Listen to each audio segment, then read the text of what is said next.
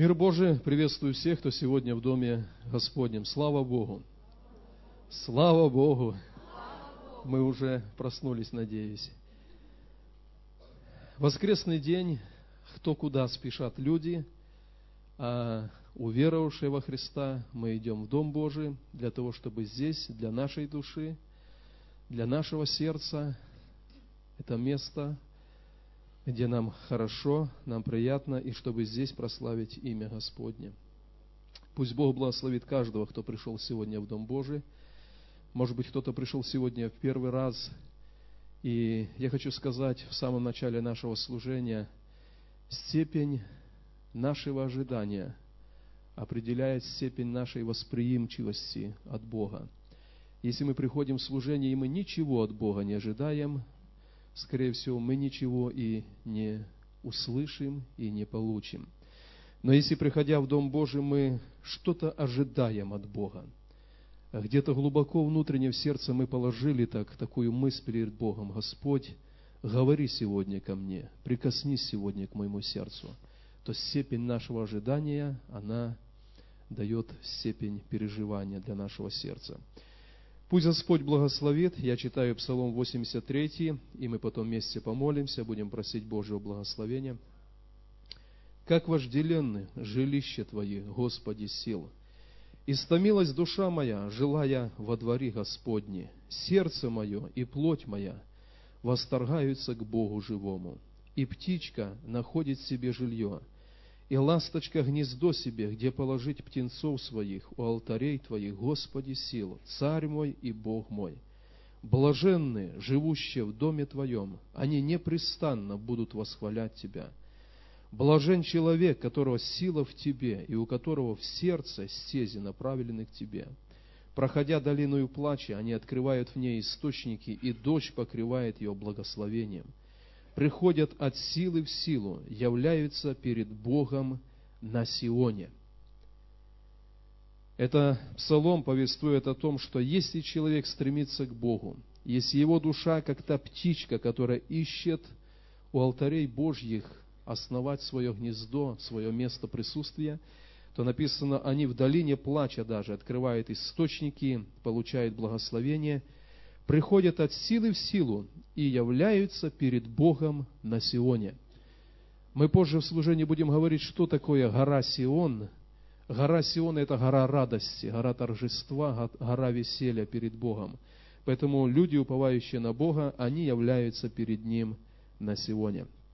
Давайте помолимся, мы попросим Божьего благословения, чтобы все это служение, в нас будут участвовать дети, потом мы будем молиться отдельно за детей. Сегодня день, когда по всей Беларуси в воскресных служениях будут проходить такие а, специальные молитвы за детей-сирот, за детей, которые остались в нужде, и мы тоже присоединимся к этому сегодня. Поэтому давайте помолимся, просим Божьего благословения, призывая имя Господне на это служение. Присаживайтесь, братья и сестры.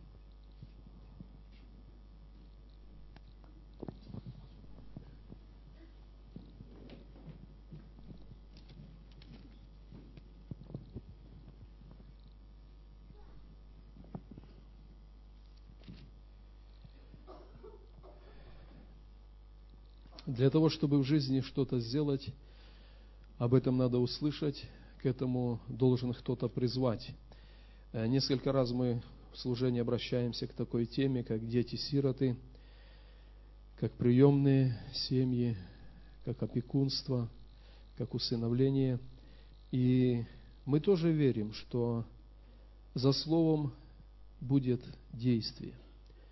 Мы верим, что молитва церквей Беларуси, которая сегодня совершалась, она не просто так ушла перед Богом, но эта молитва, она вызовет отклик в наших сердцах, в сердцах людей из церкви, и мы сможем быть папами, мамами для детей, которые остались без родных пап и мам.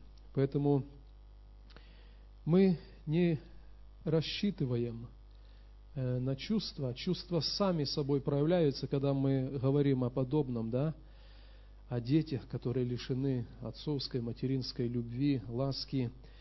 Чувства мы так устроены, что у нас есть чувства, и особенно, когда мы говорим о детях. Но мы рассчитываем не просто на чувства, а на то, что молитвенно перед Богом у нас сердце созреет определенное решение, и мы станем руками Божьими здесь, на земле. Пойдем туда, куда бы Он сам хотел идти. Мы слышали вот такой эпиграф э, к этой теме. Пусть Бог благословит. У нас служение хлебопреломления я хочу читать одно место Священного Писания – и тема сегодняшней проповеди перед хлебопреломлением – разница между горой Синай и горой Сион. В самом начале служения я читал место Писания, написано, что люди, уповающие на Бога, они переходят от силы в силу, то есть возрастают. И написано, являются перед Богом на Сионе, на горе радости, на горе торжества и победы. Я буду читать место Писания, Псалом 77, начну со стиха 60. «Отринул жилище в Силоме, скинию, в которой обитал он между человеками, и отдал в плен крепость свою и славу свою в руки врага, и предал мечу народ свой, и прогневался на наследие свое» Юношей его поедал огонь, и девицам его не пели брачных песен. Священники его падали от меча, и вдовы его не плакали. Но как бы от сна воспранул Господь, как исполин, побежденный вином, и поразил врагов его в тыл. Вечному сраму предал их. И отверг шатер Иосифов, и колено Ефремова не избрал, а избрал колено Иудина, гору Сион, которую возлюбил, и устроил, как небо, святилище свое, и как землю утвердил его навек. И избрал Давида раба своего, и взял его от дворов овчих, и от доящих привел его пасти народ свой Иакова и наследие свое Израиля. И он пас их в чистоте сердца своего, и руками мудрыми водил их. Мы сегодня порассуждаем о скинии Моисеевой и скинии Давидовой. И почему Бог в определенное время отверг скинию Моисееву, а избрал скинию Давидову. Почему после очередного или после пленения ковчег Божий не вернулся на прежнее место – а вернулся на гору Сион, вернулся в Скинию, в палатку, которую приготовил для него Давид. Давайте немножко вспомним историю библейскую. Бог дал Израилю закон на горе Синае. И закон, который получил Израиль, он очень сильно показывал, насколько свят Бог. И в этом же законе очень сильно отражалось, как в зеркале, насколько несовершен, насколько греховен человек. И на протяжении всего закона Моисеева были установления о жертве приношения. И закон говорил так, если ты согрешишь в семье, если ты у кого-то уворовал, если ты кого-то обидел, если ты кого-то ударил, и всегда закон Моисеев прописывал, ты должен взять что-то из животных, привести его к скинии. Там это животное будет закланным, будет пролита его кровь, и через это ты получишь прощение. Этим покроется твой содеянный проступок. И можно, если в общем сказать, то скиния Моисеева – это начало откровения Бога о себе – и это начало откровения заключается в следующем. Бог свят, а человек грешен. И для того, чтобы приблизиться к святому Богу, необходимо прощение. Необходима была чья-то жертвенная кровь. И это начало откровения Бога о себе. Каждый раз, когда израильтянин слышал о скине Моисеевой, в его воображении сразу поднимались вот эти как бы картины. Это скиния, это медный жертвенник, это закланные животные, это пролитая кровь, это священник, который омакивает из соп в сосуд с кровью и кропит жертвенник, кропит человека, и все напоминало о грехе. И с каким-то особым чувством вины человек приходил в скинию Моисея, совершал жертвоприношение, уходил, если еще совершал, опять и шел в скинию Моисееву. Пришло время в Израиле, когда это начальное откровение о том, что Бог святой, а люди грешные, это откровение, оно было попрано. И люди уже не шли в скинию с таким трепетом в сердце. Они просто грешили и забывали приходить к Богу и преклоняться перед Ним, как перед святым, ожидая прощения. И пришло время – когда они стали жить подобно язычникам. Они делали дела, которые делали окружающие их люди, и тогда произошло следующее, 60 стих, который мы прочитали. «Он отринул жилище в Силоме». Это там, где стоял ковчег. Скинию, которой обитал он между человеками. Отдал в плен крепость, славу свою врагам, народ предал мечу, юноши падали, священники падали – и так было какое-то время. И вот давайте вспомним, когда однажды Израиль вышел на войну и потерпел поражение, и они сказали, мы возьмем ковчег из Силома и вынесем его в поле, и тогда, наверное, Бог даст нам победу. Взяли ковчег, вынесли, и все равно по причине их греховности потерпели поражение. И что произошло с ковчегом откровения – ковчег откровения был взят в плен. А это место, где Бог являлся. И когда мы смотрим на это по-человечески, то как бы не только Израиль проиграл, но как бы Бог проиграл. Но написано, что Он отдал ковчег. Это было добровольно. И когда филистимляне взяли этот ковчег Бога Израилева и поместили в капище Дагонова, в капище языческого своего бога, вы помните, что произошло утром, да? Они встали утром, а Дагон лежит лицом вниз на земле. Они подумали, это случайность. Они поставили его опять на его место, этого идола. Приходят утром, руки, ноги, голова отрублены, и туловище лежит на земле.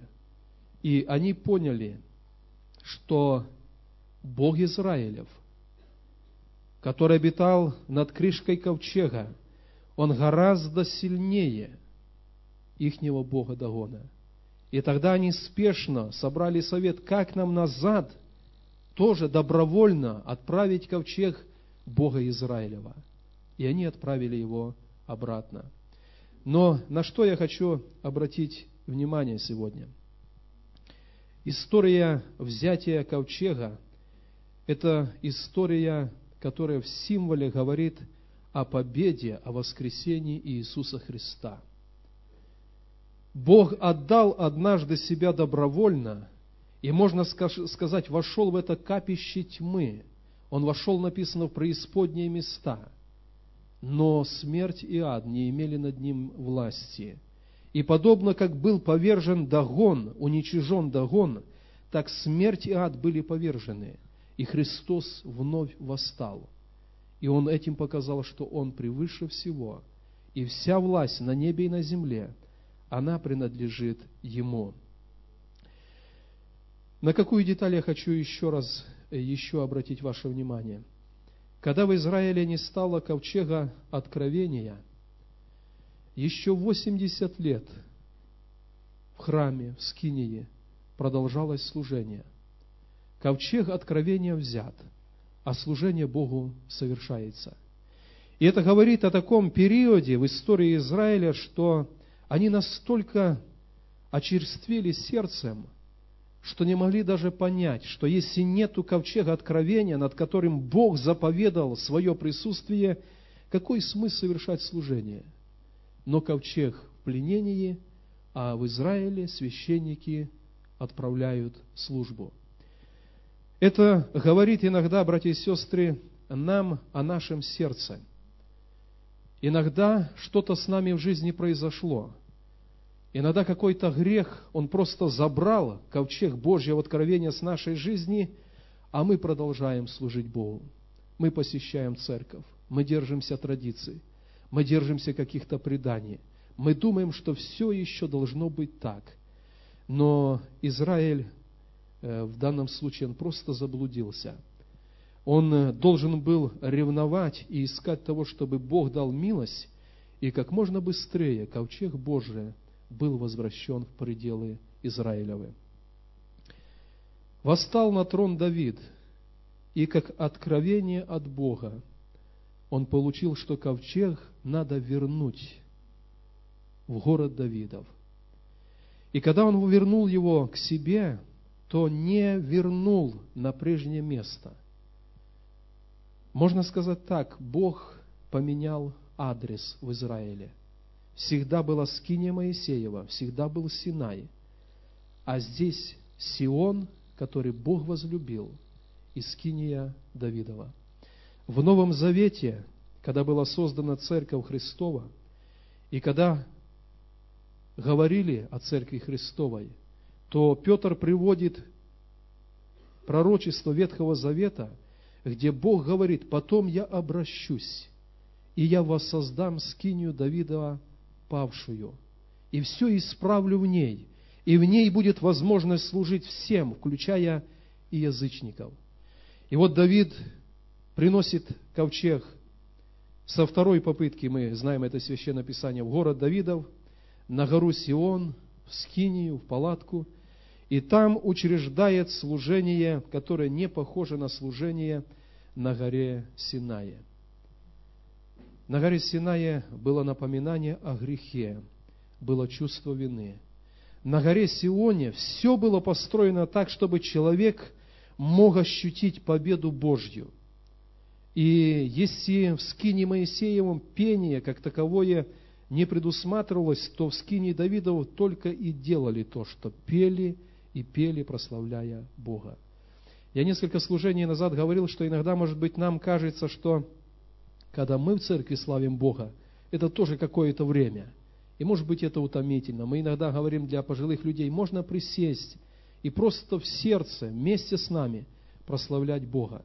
Но 33 года, день и ночь в скине Давидовой прославлялось имя Божье – и 33 года – это символ того, сколько на земле в будущем будет жить Христос. И все, что связано со Христом, оно связано с радостью, с весельем, с торжеством, пением, прославлением имени Господнего. И это знак для церкви. Мы служим в скинии Давидовой. И не только в служении, когда мы вне церкви – не только по обычаю, по обряду, но когда мы дома на работе, вся наша жизнь – это прославление имени Божьего. 33 года, день и ночь, 24 грубые прославления, каждый час суток, меняясь, прославляют и прославляют Бога. И прославляет Бога за то, что ковчег был перед Дагоном, но Дагон поражен. Христос был мертв, но Он воскрес – и вот такую мысль Бог вложил в сердце Давида как откровение. Корень и потомок Давида, он превозможет все. Он будет распят, но он воскреснет, и ему принадлежит вечная и вечная слава. Говоря об этом, братья и сестры, я бы хотел, чтобы, наверное, в нашей жизни мы как-то еще раз себя рассмотрели и ответили на вопрос, моя христианская жизнь, мое служение перед Богом, оно на горе Синае, где я просто понимаю, что я падаю, грешу, или все-таки в мою жизнь пришла эта победа Божья, и я служу в скине Давидовой. Я был во грехе, но Бог освободил от греха. Очень часто в истории церкви были такие периоды, когда она тоже глубоко заблуждалась. В истории церкви был да и есть сейчас еще такой период, когда кто-то внушил церкви, что в церкви должно быть все очень тихо. И даже идеальное место постройки церкви считалось на кладбище, где нельзя говорить громко, где нельзя петь громко. церковь, кладбище, тишина. Но это не образец библейский, потому что Бог говорит, я обращусь, я воссоздам скинию Давидову. А в скинии Давидовой прописывалось прославление Бога на тысячах музыкальных орудий, день и ночь, славословие и славословие для Бога. И Бог говорит, эту скинию Давидову в последнее время Он восстановит, и люди будут служить Ему не из чувства страха, не под бременем вины, но оправданные, прощенные, имея откровение от Бога внутри своего сердца, они будут посвящать жизнь благочестию и славословию нашего Господа. Пусть Бог благословит, чтобы мы также вникнули в это и понимали, Бог призывает нас жить жизнью торжества, хвалы, прославления Его имени. И не только в служении, я повторюсь, но когда мы в семье, когда мы на работе, когда приходят трудные обстоятельства, и люди мира в них не могут ничего говорить положительного, а мы, Церковь Господня, мы входим в скинию Давидову, и мы и тогда говорим, Бог жив. Я не буду читать, но если посмотреть псалмы Давида, сколько ему пришлось претерпеть в жизни, но имея вот это откровение, что Бог на его стороне, и враги рассеются. Мир говорит, обстоятельства очень важны против обстоятельств не пойдешь. Мы говорим, Бог царствует, в том числе над обстоятельствами. И когда что-то в нашей жизни случается не так, есть Бог, который переменит обстоятельства, изменит нас в обстоятельствах, а потом обстоятельства отбросит назад. И в нашей жизни всегда есть причина оставаться благодарными и славословящими Бога. Читаю место Писания 1 Коринфянам 11, 23. Я от самого Господа принял то, что и вам передал, что Господь Иисус в ту ночь, в которую предан был, взял хлеб и возблагодарил, преломил и сказал, «Примите, ядите, сие есть тело мое, за вас ломимое, сие творите в мое воспоминание». Также и чашу после вечери сказал, «Сия чаша есть новый завет в моей крови. Сие творите, когда только будете пить в мое воспоминание». Когда поднимаем хлеб, когда поднимаем чашу, одно и другое мы делаем в Его воспоминание. Воспоминание чего? Он был распят за нас. Он был, Он ступил во власть тьмы, но написано, смерть и ад не могли удержать, потому что Он превыше, и Он восстал из мертвых. У Бога на земле для церкви есть цель. Это умножать спасенных людей. Но конечная цель Божья. Бог создал церковь, которая, когда закончится жизнь на земле, она будет дана Его Сыну Иисусу как наследие, как тело, как невеста. И мы понимаем, мы живем на земле, мы призваны Богом благовествовать другим спасение. Но конечная цель – это однажды соединиться с Ним и, можно сказать, оказаться подарком в руке Бога Отца для Его Сына. Это последнее предназначение Церкви Иисуса Христа. Очень часто, когда мы говорим о Боге, о жизни с Богом, мы так сильно приземляемся. Есть наша земная жизнь, есть наши сегодняшние нужды, и нам нужен Бог, который поможет решить эти нужды – Бог помогает разрешать эти земные насущные нужды. Но цель Божья, создавший церковь, как тело Его Сыну, однажды, чтобы каждый из нас был достоин встретиться с Ним и быть подарком в руке Бога Отца для Его Сына –